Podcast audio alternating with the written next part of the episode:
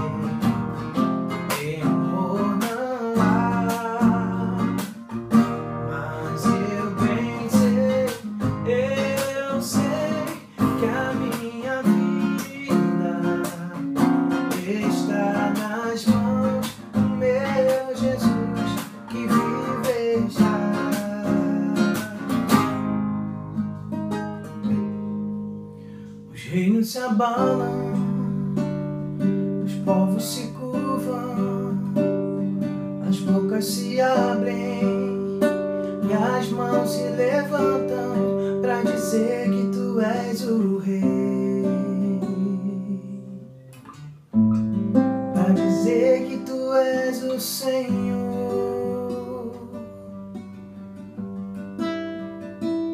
Os reinos se abalam.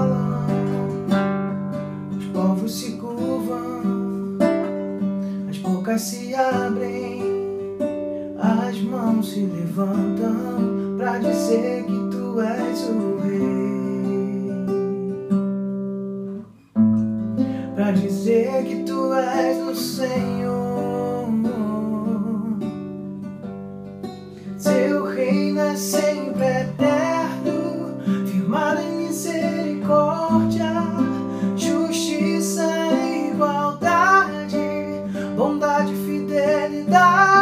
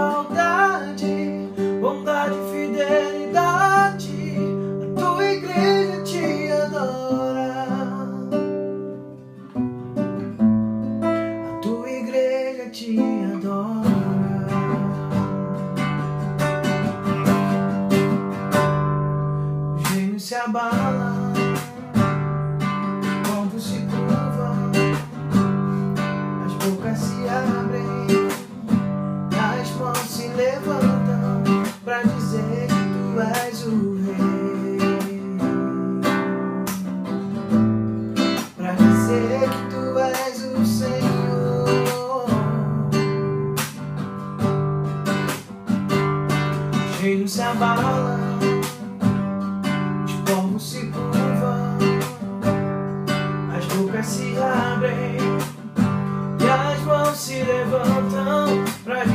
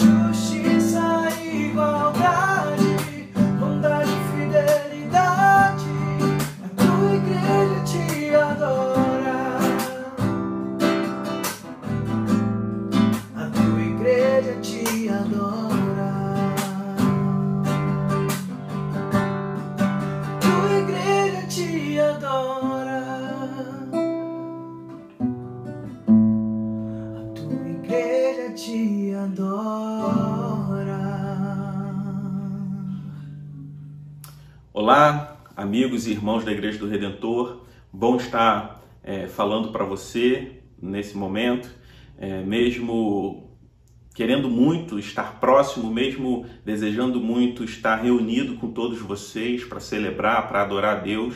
É, nós damos graças a Deus, nós louvamos a Deus pela tecnologia, por ele ter dado sabedoria e inteligência ao homem para produzir a tecnologia. E nesse momento onde nós estamos impossibilitados, impedidos de nos reunirmos é, como igreja, nos ajuntarmos como igreja, nós podemos usar a tecnologia para ser um canal de bênção para a sua vida, para a vida da sua família. Nossa expectativa é que nesse momento você e os seus, a sua família, a sua casa, é, esteja reunido para um momento de louvor e oração e também de meditação na palavra de Deus. Estamos vivendo dias que certamente vão entrar para a história, ou melhor, já entraram para a história. Dias em que certamente nossos filhos e netos é, no futuro lerão em seus livros de história todos, tudo isso que nós estamos vivendo. E nós nos perguntamos é, o porquê disso tudo. Todos nós é, nos perguntamos é, por que, que tudo isso está acontecendo, o porquê da tribulação, o porquê da crise, o porquê do caos.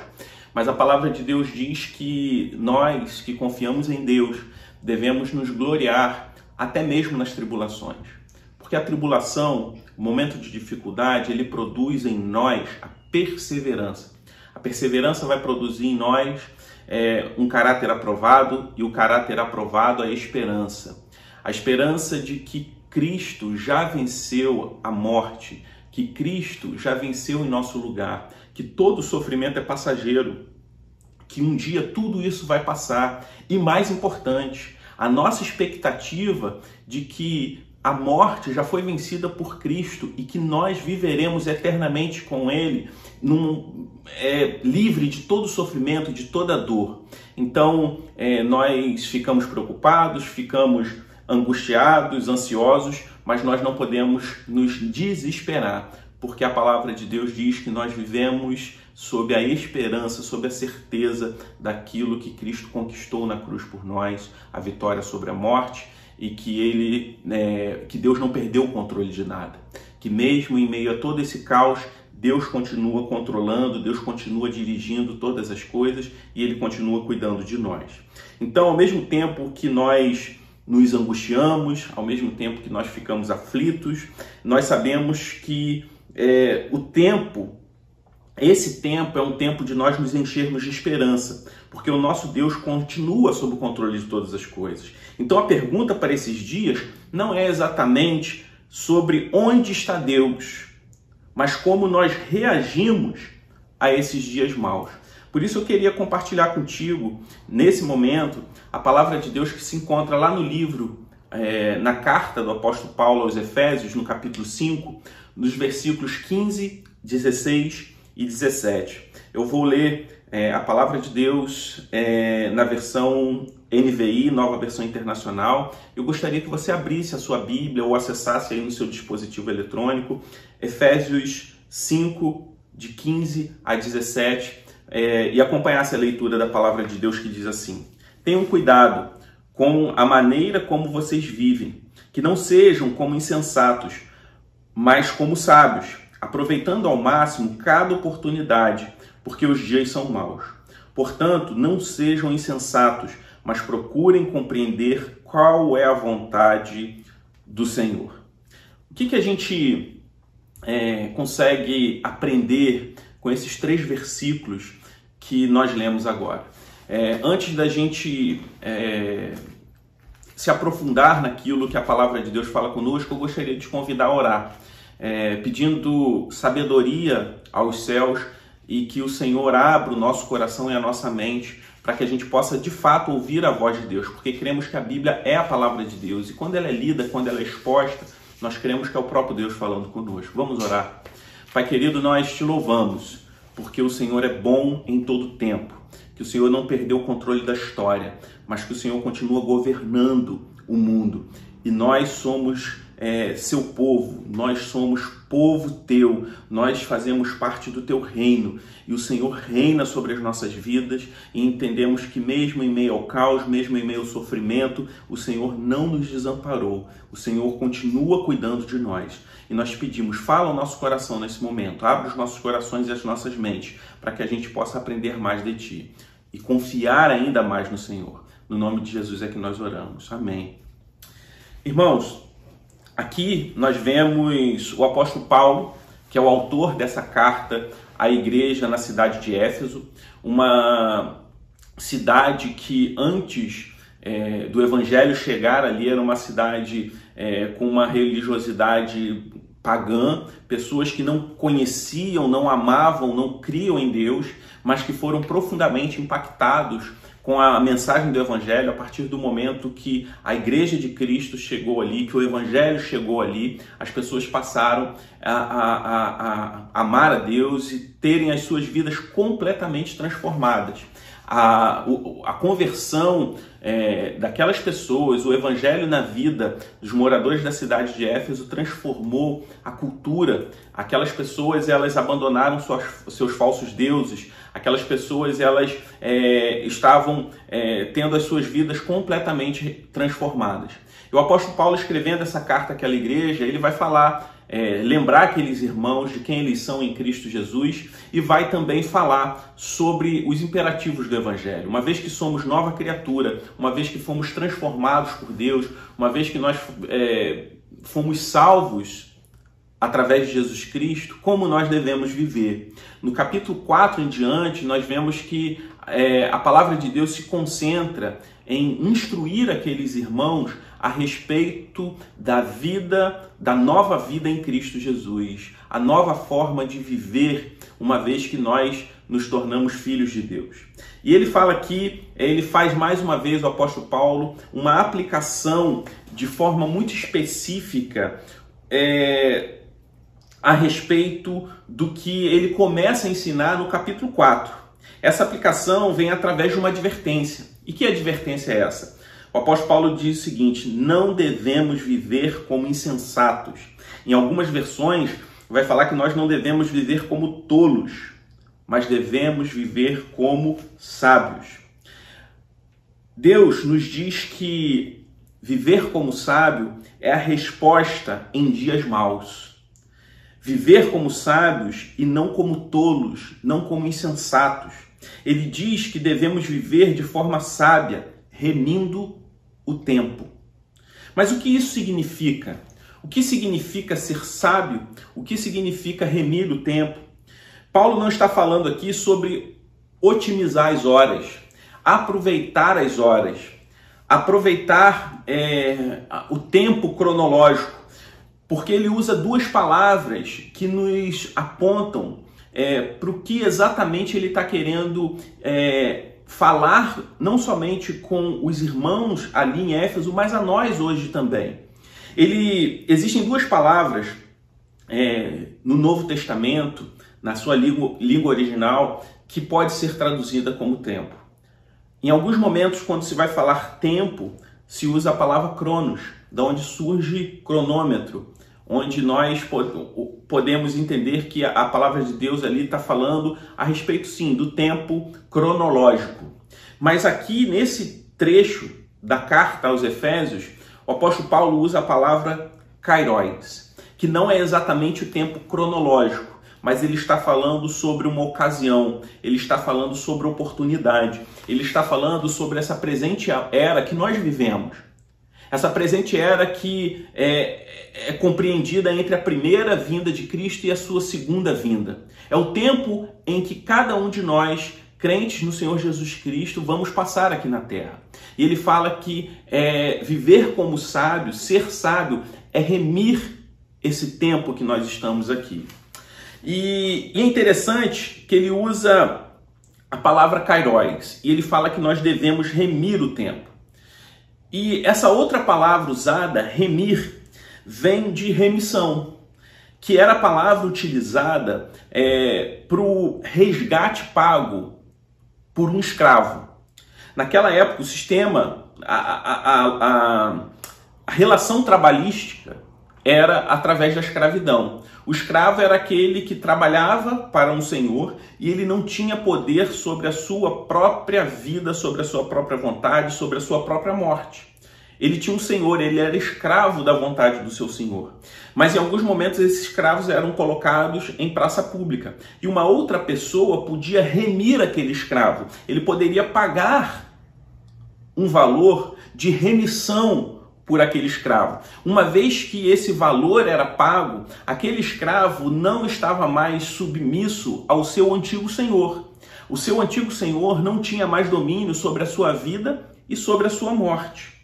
E a mesma palavra que, é, que era usada para remissão de escravos foi a palavra que a Bíblia nos mostra é, usando é, para nos explicar aquilo que Jesus Cristo fez por nós. Se no contexto do escravo, né, ele não tinha domínio sobre a sua própria vida, pelo contrário, ele era escravo da vontade do seu senhor, é, o seu senhor tinha autoridade sobre a vida dele, sobre a sua vida, sobre a sua morte, nós também éramos escravos do pecado. E a remissão se dá quando Jesus Cristo paga a pena, o valor, o resgate, para nós é, sermos livres do nosso antigo Senhor, do, sermos livres do pecado e nos tornamos propriedade exclusiva de Deus. Então nós fomos remidos através do sacrifício de Jesus. E é interessante que o apóstolo Paulo fala que ser sábio para nós cristãos é remir o tempo. Essa advertência, ela fala a respeito da forma como nós vivemos, que ele vai dizer é, que nós precisamos é, estar atentos na forma como nós vivemos. Em algumas versões vai falar na forma como andamos, porque a vida é uma caminhada e é um período onde nós é, passamos aqui pela Terra. E o tempo em que nós vivemos aqui está dentro desse período, dividido entre a primeira e a segunda vinda de Cristo. Por isso, a Bíblia fala que os dias são maus. Porque, como a própria palavra de Deus diz, o mundo jaz do maligno. E a palavra de Deus também nos fala, o próprio Senhor Jesus Cristo nos ensina que no mundo nós teremos aflições, mas nós devemos ter bom ânimo, nós devemos ter esperança. Por quê? Porque Cristo já venceu o maligno. Então, no mundo nós teremos aflições, mas Cristo já venceu o maligno.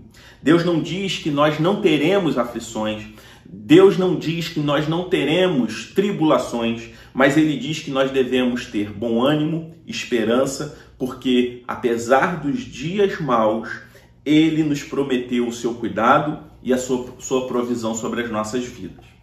Nós somos seres temporais. Nós vivemos no presente, sempre olhando para o passado, sem se esquecer do passado e com uma expectativa muito grande a respeito do futuro, com uma preocupação muito grande a respeito do futuro. É, na última semana a gente fez uma, uma, uma live juntamente com a Igreja do Redentor em Itajubá e a gente fez uma enquete e mais de 80% da, das respostas que a gente recebeu a respeito do que te, te, te deixa mais é, angustiado ou aflito nesse momento.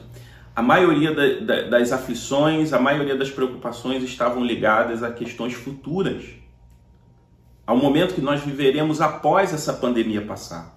Porque não tem como. O que mais nos deixa ansiosos, aflitos, é a nossa incerteza a respeito do futuro.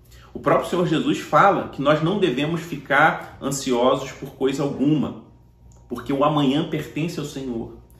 Quem de nós, há três semanas atrás, imaginaria estar passando exatamente pelo que nós estamos passando essa semana?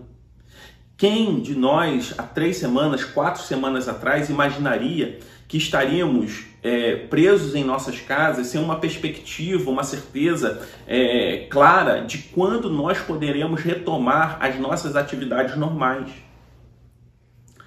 E olhando para essa dinâmica da vida, nós, seres temporais, que vivemos o presente, de alguma forma presos ao nosso passado e ansiosos por um futuro, e vivendo essa situação toda, provando para nós mais uma vez que nós não temos o controle absolutamente de nada.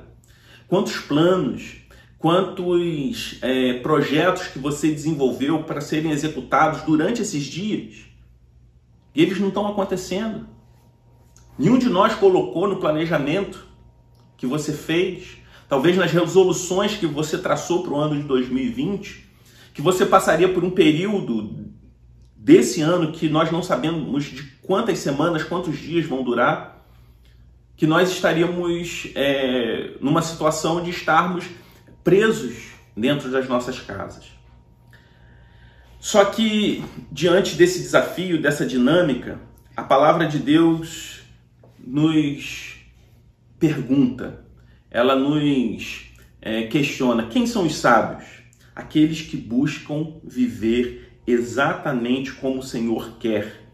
Isso significa remir esse tempo.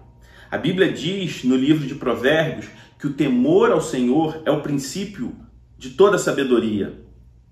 Logo, insensatez, tolice, é saber a vontade de Deus e viver exatamente em oposição a ela. Se por um lado sabedoria, é viver submisso à vontade de Deus, insensatez e tolice é conhecer essa vontade e viver exatamente em oposição a ela. Ser sábio não é ser culto. Ser sábio não é ter uma excelente formação acadêmica, estudar nas melhores universidades. É possível ter tudo isso e viver nessa terra como um insensato, como um tolo. Da mesma forma, é possível ser até mesmo semi-analfabeto e ser sábio. Os sábios são aqueles que vão remir o tempo, que sabem que não são mais escravos do seu antigo senhor, o pecado, mas estão submissos ao seu verdadeiro senhor, que os resgatou do seu antigo senhor, que os resgatou do pecado. Então, remir o tempo, mais uma vez, como nós falamos anteriormente, não significa simplesmente otimizar as horas, otimizar o tempo cronológico de cada dia mas aproveitar cada ocasião, aproveitar cada oportunidade e resgatar este tempo, resgatar cada ocasião que está submissa ao pecado, que está subjugada ao pecado, resgatar para a glória de Deus. Viver como um sábio em meio ao mundo, em meio a um tempo em que o mundo está sob o domínio da insensatez, do pecado, significa testemunhar a Cristo em meio a, a, a um mundo, a um tempo onde o mal domina. Fazer o bem nos dias maus, isso é ser sábio, mesmo que todas as pessoas estejam fazendo diferente. Mesmo que todas as pessoas estejam fazendo exatamente o contrário do que aquilo que a palavra de Deus nos manda fazer, ser sábio é não ser escravo das ocasiões, mas ser submisso, ser escravo da palavra de Deus, ser submisso a ela. Ser sábio não significa ser escravo das ocasiões, mas da vontade de Deus.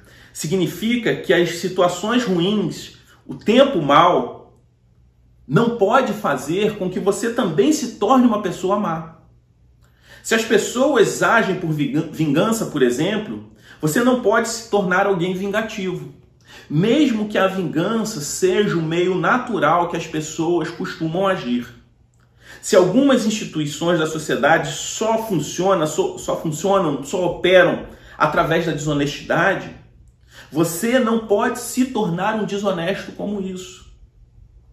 No momento em que você vai né, é, fazer sua declaração de imposto de renda ou vai pagar os impostos, os impostos da sua empresa e você vê que de fato nós temos uma carga tributária alta, mesmo que você ache injusto e você sabe que todo mundo está fazendo diferente, você não pode é, querer fazer diferente, querer fazer errado só porque as pessoas estão fazendo errado. O errado continua sendo errado, mesmo que todo mundo esteja fazendo. Se as pessoas são egoístas, isso não pode fazer com que você deixe de ser alguém generoso. Se as pessoas retribuem o mal com o mal, nós devemos retribuir o mal com o bem. Em alguns contextos, as pessoas inclusive retribuem o bem com o mal. Os dias são tão maus que às vezes nós vemos até mesmo isso. Só que a palavra de Deus diz que se o seu inimigo tiver fome, você precisa dar de comer. Se seu inimigo tiver sede, devemos dar-lhe de beber. Talvez você pense que é muito difícil, talvez você ache até mesmo que é impossível viver dessa forma.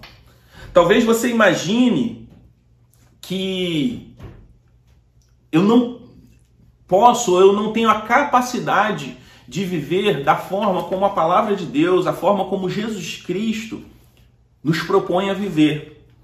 Mas o que o apóstolo Paulo está falando nesse texto, que tolice ou insensatez, é saber a vontade de Deus, saber que essa vontade, que é boa, perfeita e agradável, conhecer essa vontade e fazer diferente.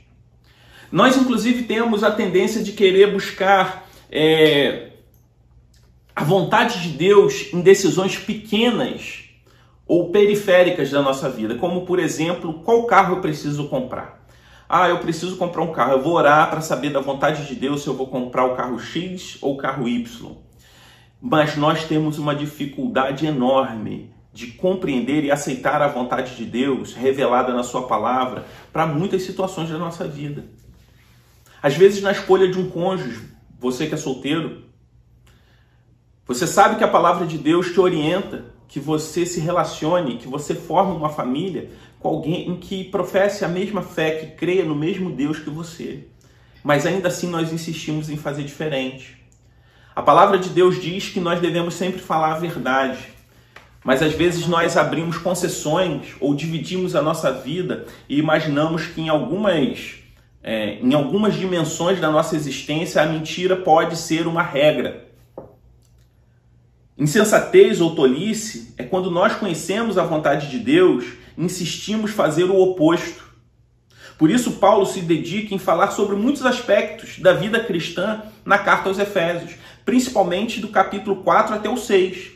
O apóstolo Paulo, nesses três últimos versículos da carta aos Efésios, ele vai falar sobre o amor ao próximo, ele vai falar sobre a unidade da igreja, sobre a importância da unidade na igreja local, o pacto que nós temos uns com os, outros. Ele vai falar é, no capítulo 4 que nós devemos falar a verdade, aquele que mentia deve parar de mentir e falar a verdade, que aquele que roubava deve parar de roubar, pelo contrário, trabalhar e compartilhar com quem não tem. Mais à frente, ele vai falar sobre a relação conjugal, ele vai falar sobre criação de filhos, ele vai falar também sobre é, a, a ética no trabalho. Então nós vemos que a palavra de Deus ela nos orienta sobre as questões fundamentais a respeito da vida e ela já foi revelada por nós. Os dias são maus, não somente agora que nós estamos vivendo em meio a essa pandemia. O pecado dirige a sociedade nesse período, nessa era em que nós vivemos, nesse período que compreende a primeira e a segunda vinda de Cristo. Só que existem épocas como essa que parece que as coisas pioram. Mas como um grande teólogo do passado disse, C.S. Lewis, ele falou que o sofrimento é o alto-falante de Deus para um mundo surdo. Por isso, nós não podemos ignorar momentos como esse que nós estamos vivendo e crer até mesmo que Deus pode estar gritando com o mundo e com a sua igreja. Um mundo que tem ignorado tanto esse Deus que nós servimos. Um mundo que tem vivido completamente distante do seu Criador. Ser sábio é aquele que busca conhecer a vontade de Deus revelada em Sua palavra e não somente conhece, mas a pratica. Confia, como está escrito lá na carta aos Romanos, no capítulo 12, que a vontade de Deus ela é boa, perfeita e agradável. E a sua mente é moldada por essa palavra. Viver a vontade de Deus não é viver para si, mas é, é viver para Deus e para o próximo como o próprio Senhor nos ensina, que nós devemos amar o próximo como a nós mesmos e a Deus acima de todas as coisas. Então, a minha palavra hoje é para você que, ao ouvir tudo isso que eu disse, descobriu que tem vivido uma vida de forma insensata. Eu quero dizer para você que há perdão para você. Você que tem ignorado aquilo que Deus é, tem colocado diante de você, a proposta de vida que o Senhor tem colocado para você. Há perdão de Deus para você, perdão de um Deus que não quer que você viva como um insensato, que não quer que você viva como um tolo, mas que você viva como um sábio, que quer fazer de você alguém sábio. Sabedoria que ele diz, que ele nos ensina que dá gratuitamente a todo aquele que pede. Nós fomos adotados por um Deus que tem prazer em distribuir sabedoria com seus filhos. Minha palavra não é só para você que, ao ouvir a mensagem do Evangelho, compreendeu que tem vivido como insensato, mas também para nós outros que conhecemos a Cristo. Nós precisamos dedicar tempo em meditar na palavra de Deus para que a gente também não viva como insensato, para que o nosso testemunho, enquanto cristãos, não seja um testemunho de alguém que é tolo. Sobretudo num momento como esse, onde os sentimentos estão aflorados, onde as pessoas estão em busca de respostas, onde estamos vivendo em um, um, um tempo, é, um problema complexo. E para problemas complexos não existem soluções simples. Nós vemos que o grande, o grande debate do momento é se o país deve continuar é, parado, em quarentena, ou se as pessoas devem voltar a trabalhar. O que, que vai matar mais, se é a doença ou se é a, a, a, a provável crise econômica que nós vamos enfrentar diante dessa recessão. Eu creio que existem pessoas né, bem intencionadas de ambos os lados, porque não é uma resposta simples. Todas as nações do mundo estão enfrentando o mesmo desafio que nós estamos enfrentando. E diante desse caos, às vezes a gente quer buscar respostas. E diante dessa nossa tentativa de buscar respostas, diante desse nosso desejo em que tudo se resolva, a gente às vezes acaba vivendo como, como um tolo e não como um sábio, procurando remir o tempo, fazer aquilo que é certo, fazer o bem para aquelas pessoas que estão à nossa volta, poder agir com bondade, com justiça e com verdade para os nossos irmãos em Cristo, para a nossa igreja local. Então, é um desafio, eu desafio você, é um desafio para mim e para você, buscar ainda mais essa vontade de Deus, que significa meditar na palavra de Deus de dia e de noite, é, imergir na palavra, buscar se alimentar dela e aplicar a palavra de Deus para minha própria vida. Isso significa pregar o evangelho para mim mesmo, confrontar a verdade revelada de Deus com a minha própria vida. E quando eu faço isso, eu paro de comparar a minha vida com a vida do outro, mas eu começo a submeter a minha vida à palavra de Deus. Submeter ao meu coração não somente as minhas atitudes, mas as minhas intenções.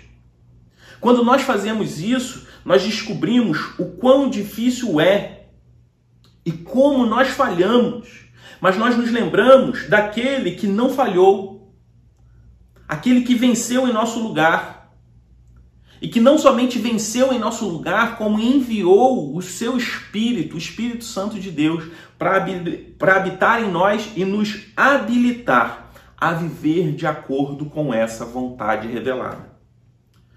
O Espírito Santo de Deus que nos capacita, nos habilita não somente a compreender a vontade de Deus através da palavra, mas também a viver essa vontade, a viver sabiamente. Viver sabiamente é também é que entender que essa vontade é desafiadora, mas ao mesmo tempo que ela é desafiadora, que quando a gente olha para a vida perfeita de Jesus, nós vemos que para nós é até mesmo impossível, nós entendemos que é, essa vontade ela é boa, perfeita e agradável.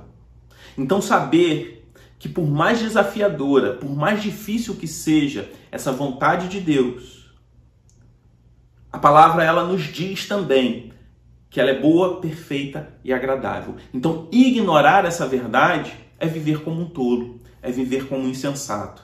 Então, o nosso papel, o meu papel, o seu papel enquanto cristão, enquanto filho de Deus, é viver como um sábio, remindo o tempo, testemunhando Cristo servindo ao próximo para a glória de Deus, glorificando a Deus em tudo aquilo que você faz, em tudo aquilo que você fala, na forma como você usa as suas redes sociais, na forma como você se porta diante desse mundo caído, desse tempo que é mal.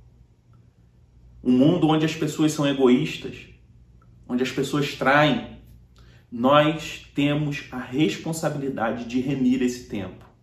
E como nós fazemos isso? Sendo escravos da vontade de Deus. Porque quando nós somos escravos da vontade de Deus e não da nossa própria vontade, não do nosso próprio coração, nós estamos agindo como sábios e não como tolos. Então, nosso desafio, o que a palavra de Deus nos encoraja nesse momento, é que nós busquemos uma vida de sabedoria, de submissão a esse Deus que nos ama está cuidando de nós. Que diante desse momento de desespero, a gente não seja escravo das ocasiões, mas que sejamos escravos da vontade de Deus, escravos da palavra de Deus. Que não seja a ocasião a nos a, a forjar o nosso caráter. Que a gente não venha usar da ocasião dos dias maus como oportunidade para pecar, mas que venhamos usar é, toda oportunidade, toda circunstância, seja, seja ela boa ou ruim, para glorificar a Deus, para testemunhar a Cristo. É, um dos nossos irmãos da, da Igreja do Redentor, ele fez um comentário essa semana, o Nelson, que o trabalho parou, muita coisa parou, mas a missão não parou. Nós ainda estamos em missão. Ao invés de nos preocuparmos somente com a solução para esse problema que, sinceramente, não cabe a mim e a você. Qual será a solução desse problema? O quanto nós estamos gastando tempo para pensar como eu posso viver em missão nesse, nesse contexto que nós estamos vivendo agora. Não estou falando que você não deva se preocupar ou raciocinar a respeito é, de qual seria a melhor solução para esse tempo. O problema é que talvez a gente esteja investindo tempo só nisso e dedicando muito pouco ou nenhum tempo é, em pensar como eu posso viver para a glória de Deus nesse tempo e como eu posso continuar, perseverar em missão, mesmo estando é, confinado na minha casa, mesmo estando distante das pessoas. Deus nos deu a tecnologia, Deus nos deu é, acesso é, de diversas formas às outras pessoas e como eu posso ser sal e luz nesse tempo, como eu posso remir esse tempo, como a palavra de Deus nos desafia nesse momento. Vamos orar, eu gostaria de orar por você, é, gostaria de orar é, por você que está nos assistindo, você que é crente, e talvez você que não conhecesse a mensagem do Evangelho, mas que talvez tenha compreendido essa vontade de Deus boa, boa perfeita e agradável a partir da pregação da palavra de Deus. Então gostaria de orar pela sua vida também. Vamos orar. Pai querido, nós te louvamos, porque o Senhor é bom em todo tempo, que a sua fidelidade ela permanece para sempre, que a sua misericórdia ela se renova a cada manhã e é por isso que nós estamos vivos. Se não fosse pelo seu amor, pela sua misericórdia, nós já teríamos sido consumidos, Senhor. E nós te damos graças, nós te louvamos por isso. Nós pedimos, Senhor Deus, por essa situação caótica que o nosso país se encontra, que o mundo se encontra. Te pedimos que o Senhor venha de providência sobre as famílias da nossa igreja, sobre as famílias da nossa cidade, do nosso país, sobre aquelas famílias, Senhor Deus, que vivem em um estado de vulnerabilidade social, que mesmo em, em uma rotina normal de trabalho já vivem com muitas dificuldades e talvez nesse momento já estejam passando por uma dificuldade profunda. Que o Senhor, como igreja, nos levante, Senhor Deus, como, é, como instrumentos, Senhor Deus, para apoiar essas famílias. Que também não venhamos a negligenciar o cuidado com os nossos irmãos em Cristo Pai, nós te pedimos, nós te suplicamos, Senhor Deus, pela vida dos nossos governantes, que estão, Senhor Deus, é, vivendo um desafio que talvez eles nunca tivessem imaginado que passariam. A despeito, Senhor Deus, das nossas opiniões a respeito dos nosso, do nosso prefeito, governador, presidente, nós sabemos que eles estão, Senhor Deus, com a responsabilidade em suas mãos de conduzir, Senhor Deus, o país, os estados, Senhor Deus, os municípios. E nós pedimos, dê sabedoria, Senhor Deus, a esses homens, a essas mulheres, Senhor Deus, os parlamentares, para que eles possam tomar decisões corretas para o bem do povo. Te pedimos também que o Senhor venha consolar o coração de toda a família que hoje chora a perda, Senhor Deus, de um ente querido, que talvez tenha sido vitimado por essa doença, Senhor Deus, que tem nos assolado. Que o Senhor possa consolar esses corações, que o Senhor possa, Senhor Deus, trazer, Senhor Deus, consolo, conforto a essas vidas. Ajuda, Senhor Deus, o teu povo. Senhor, nos livra, Senhor Deus, de todo mal. Não permita, Senhor Deus, que o teu povo pereça. Nós confiamos em Ti e sabemos que o Senhor está cuidando de nós. Te pedimos, Senhor Deus, por cada um que está assistindo esse vídeo, aqueles que não são crentes, que o Senhor possa abrir esses corações e essas mentes e que em meio a esse caos eles possam se render completamente ao Senhor. E te peço também pelos meus irmãos, pelos membros da Igreja do Redentor, cuida de nós. Que mesmo distantes, o Senhor possa trazer ainda mais unidade à tua igreja. Entender que nós temos um pacto, nós temos, Senhor Deus, é, um compromisso, Senhor Deus, uns com os outros. E nos ajude, Senhor Deus, a sermos igreja, a vivermos como igreja, mesmo impossibilitados, Senhor Deus, de nos ajuntarmos semanalmente. Nós te oramos no nome de Jesus. Amém. Que Deus te abençoe, que Deus te guarde. Continue acompanhando através das nossas redes sociais toda a nossa programação. A partir dessa semana nós teremos é, algumas transmissões, algumas reuniões online com uma frequência um pouco maior. E nós estaremos divulgando através das nossas redes sociais e nós te convidamos e te encorajamos é, a participar é, de tudo aquilo que a gente vai estar tá promovendo através desse ambiente virtual. Que Deus te abençoe, que você tenha uma semana abençoada sob o cuidado do nosso Deus. E até logo!